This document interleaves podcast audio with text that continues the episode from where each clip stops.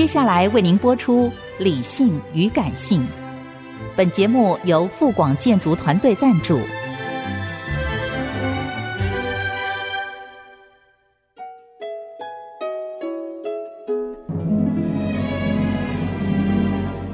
理性与感性不是天平的两端，而是一方向另一方渗透、影响、暂时取得上风的过程。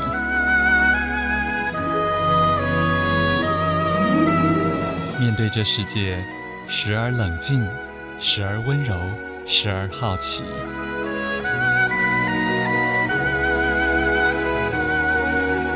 我是陈乐融，陪伴大家一起理性与感性。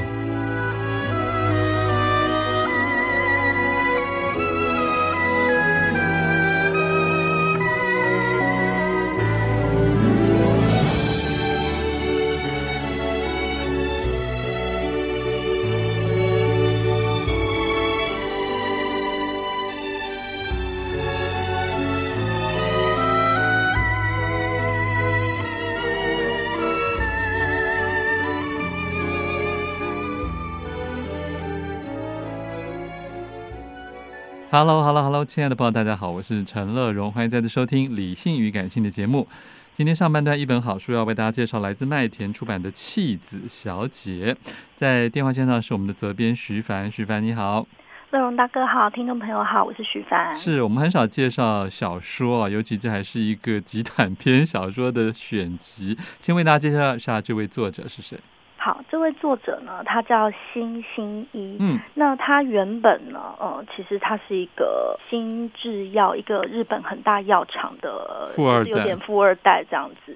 所以他的人生本来就是一个从一个理工男到接手呃家族企业，他本来没有要写小说。嗯、那他是呃接手家族企业之后，他就是把他的他家的这个企业就是搞坏了，然后人生陷入就是有点像中年危机。嗯，那然后卧床一段时间，突然之间他读了一本科幻小说，然后就是呃雷布莱伯利的《火星记事》。嗯，那突然之间他就对。这个宇宙啦，太空就很有兴趣。然后那个时候，大概五零年代的时候，日本就是有一群文艺作家，就是很喜欢参加一些飞碟研究会，包括石原慎太郎或是三岛由纪夫。OK，对，就是他呃，有点像是当时的文艺青年很很潮的一个活动。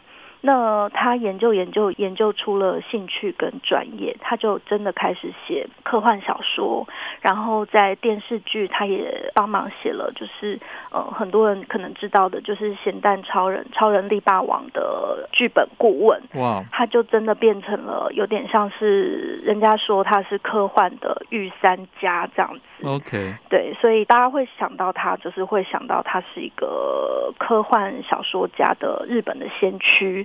那他还有一个名号，就是叫集短篇小说之神，因为其实，在全世界，大家阅读跟呃文学奖最主流都还是长篇小说。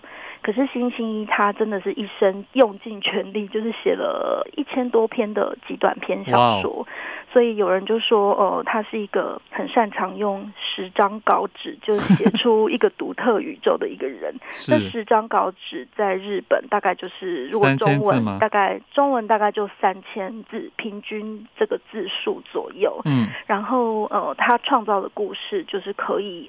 呃，穿越文化隔阂，然后甚至是流传到我们现代，大家读了都觉得还是很有共鸣，这样子。嗯，因为这个作家已经在一九九七年过世了嘛，对，所以他整个活跃期跟这些作品的成稿年代几乎都是半世纪以上了耶。对，但是呃，很特别的是，他可以在全球，就是从北美到南美，不只是在亚洲，就是他全部的著作。在全世界是超过三千万册的。所以就是有点特别的是，就是明明是一个日本人，可是他写的东西好像其实全世界的人透过翻译都可以很顺畅的读，很很有共鸣这样。嗯，其实杨照有有帮忙写导读啊，里面有提到说，好像呃有些人的极短篇是走韵味留白式的。可是星星一的极短篇走的是短而急促，啊，是造成一种奇特效果的一种极短篇风格。哦，对对对，它的短而急促，其实有点像是，呃，在五六零年代的时候，就是日本也开始有比较有高度工商社会的一个发展，嗯、所以整体的生活节奏或者是都会生活这个概念，就是慢慢的形成，所以这种极短篇的阅读开始变得可以非常的流行。而且那个时候应该电车也发达起来。哦，对，嗯、所以在。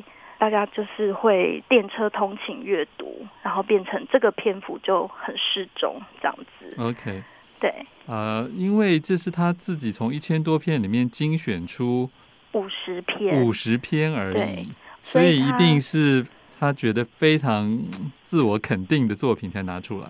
是，那呃，虽然大家说他是科幻之神这样，可是他其实。自认他觉得他呃，文学史上他自认最像的是《伊索寓言》的那个伊索哦，因为呃，大家如果知道说《伊索寓言》其实就是一个老少咸宜的故事，是，是，是，然后你读完之后就是有一个会觉得啊，有一个寓意，故事背后有一个深意，然后他觉得他的写作其实比较像是《伊索寓言》的概念。你讲到这个，我觉得很好，因为第一篇《魔神》啊，我当初看的时候就觉得。哎，怎么不那么科幻，而比较奇幻一点？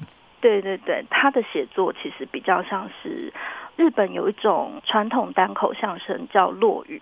就是呃，也是讲一个小故事，嗯，嗯，然后故事的最后就是日本人都说叫“偶七”，就是抖包袱的意思。了解。对对对，他的故事我觉得其实有点像落雨，所以其实现在日本的那个搞笑事业不是很兴盛嘛？是。就是其实有很多职业搞笑艺人是很迷星星一，因为他们觉得就是比如说这有五十片，那就五十种抖包袱的方式，嗯嗯，这样。OK，我真的觉得这里面的那个主题的变化性很大，那个 range range 很宽哦。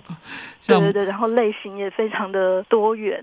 嗯，那个魔神是在讲一个人就要跟这个魔神，其实有点像阿拉丁神灯的那种概念啦。可是到了气子小姐这一篇同名的作品里面，又变成了跟现在的 AI 人工智慧有一点点关联。有一点点。嗯，你要不稍微看大家分享一下？好好。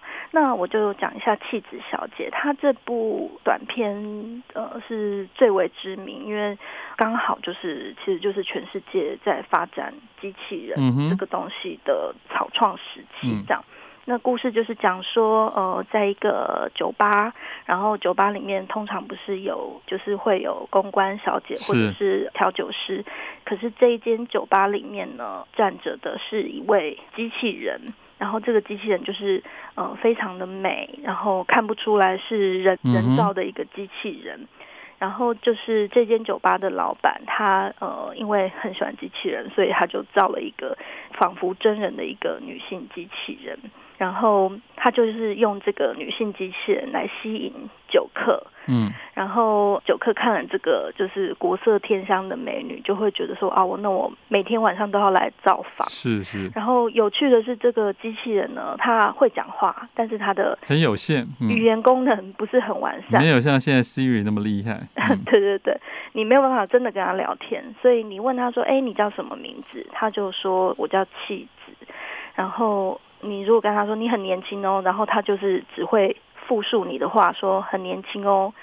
那也没想到就是呃，竟然这样也可以红。对对对，那就是看起来就是酒客真的就是醉翁之意不在酒，他就是这样子，好像没有什么意义的对话，居然也可以成立。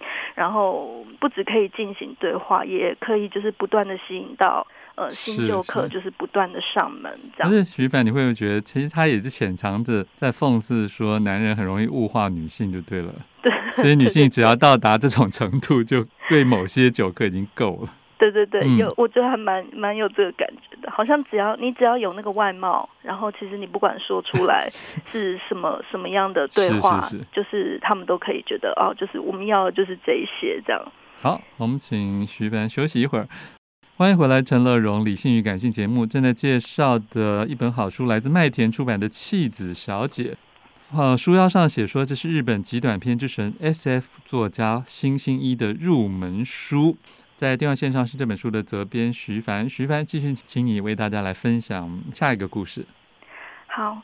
嗯，那下一个我想分享一个短篇小说，它叫做《喂出来呀》。嗯，然后呃，为什么要分享这个呢？因为刚有讲到说，呃，辛欣一的作品就是流传全世界，然后老少咸宜嘛。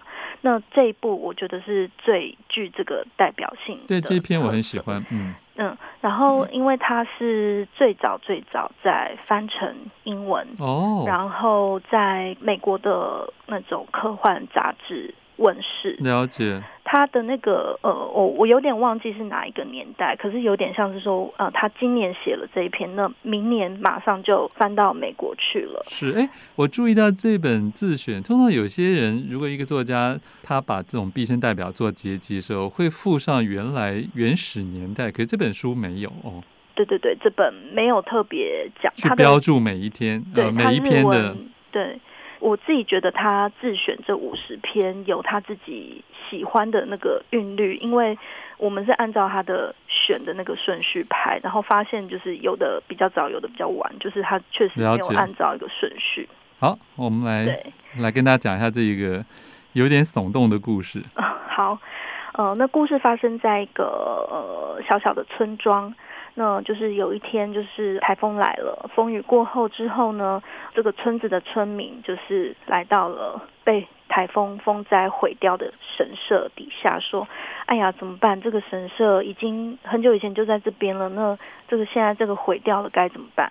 那他们就在那个神神社的遗迹旁边，就是徘徊，在讨论的时候，发现。哎，怎么有一个洞出现？以前没有，可是台风之后突然有一个直径大约一公尺的洞，嗯，然后里面很黑，然后完全看不到底，然后于是就有一个人对着那个洞说：“喂，出来呀！”然后其实这个就是呃 小说的片名这样子，然后里面当然就是也没有回音，然后也当然也没有人讲话。然后呃，有人想说，那我要丢个石头丢下去，看看呃会不会有那个到底的声音。对，结果也没有，所以这个洞就是简直就是一个深不可测。嗯、对，然后通往地心的感觉。对对对，所以他们就开始想说，哎，这个洞我们该怎么办呢？这么神秘，然后呃，所有人都来了，很多人来看热闹。那有些人就觉得说，哎，我们可以把洞埋起来，或者是。这个洞，呃，有人说还是想要上面还要盖回神社，然后有人说，呃，这个洞又没有用，那该怎么办？那有人就想说，哎，不然呢？呃，我们可以把这个洞当成，因为附近有一个很大的城市。那不然我们就来做一个生意，那也赚到了钱，大家分。就是附近城市如果有废弃的垃圾，那我们可以去宣传说，哎，我们这里有一个深不见底的洞，怎么埋都不会满哦。你可以就是无止境的丢垃圾进来的这个洞，然后就是有点像是一个付费的呃垃圾掩埋场这样。然后大家就很开心，想说这个洞我们找到它的用处了，然后就真的政府也。跟这个村子就是签了相关的合约，什么废弃物的许可证，然后一辆一辆车就开始载着垃圾或者是核能物这种东西，就是大家都不想要看到的东西，就往这个洞里面倒。然后渐渐的，就是不断的有新的垃圾跑进来，比如说有做传染病实验的动物尸体，也把它载来这个洞里掩埋。然后没有人认领的皆有实体，也干脆就丢到这个洞里，大家眼不见为净这样子。然后城市产生的污染物、污水，然后就整个就是接管线把它放到这个洞里面排放。所以就是这个城市的居民跟这个村子的居民都很开心，觉得这个洞很好，很有用处这样子。然后所有人就是把不想要的东西都擅自丢进来，然后。这个城市就越来越有钱，然后就开始盖就是越来越高的摩天大楼。嗯，然后有一天呢，其中一栋摩天大楼正在进行建造中，然后有一个工人他就听到他的头顶正上方的天空传来一阵喊叫声，说：“喂，出来呀！”然后接下来就是一颗石头从天而降掉下来，然后故事就到这里结束。其实意思就是说。故事的一开始，就是第一个发现洞的居民，就是有喊了一声“喂，出来呀”，然后接着就是丢了石头，所以所以代表人外有人，天外有天，洞外有洞。然后接下来就是这个城市的居民要开始自食恶果的感觉，这样子。了解。就接下来可能就是不断的会有呃，垃圾就是从天而降。对，这真的是很预言，而且是对这个地球人类污染破坏地球的一种。对，对，对，另外一种警示。对，因为呃，写这个故事的时候，大概是日本五六零年代，那就是二战后，大家日本开始重建，开始慢慢重新找回日本国民的尊严，还有那个富裕生活的那个节奏。是。所以就是呃，物质生活这个概念开始充斥整个日本，也包括全世界。嗯。所以就是呃。消费主义或者是资本主义这个东西的恶果开始慢慢有人会开始感觉到，所以我觉得他在那个时候信行益写了这样子的故事，觉得是真的蛮有远见的，是很前瞻的，真的很前瞻，因为确实地球只有一个，然后。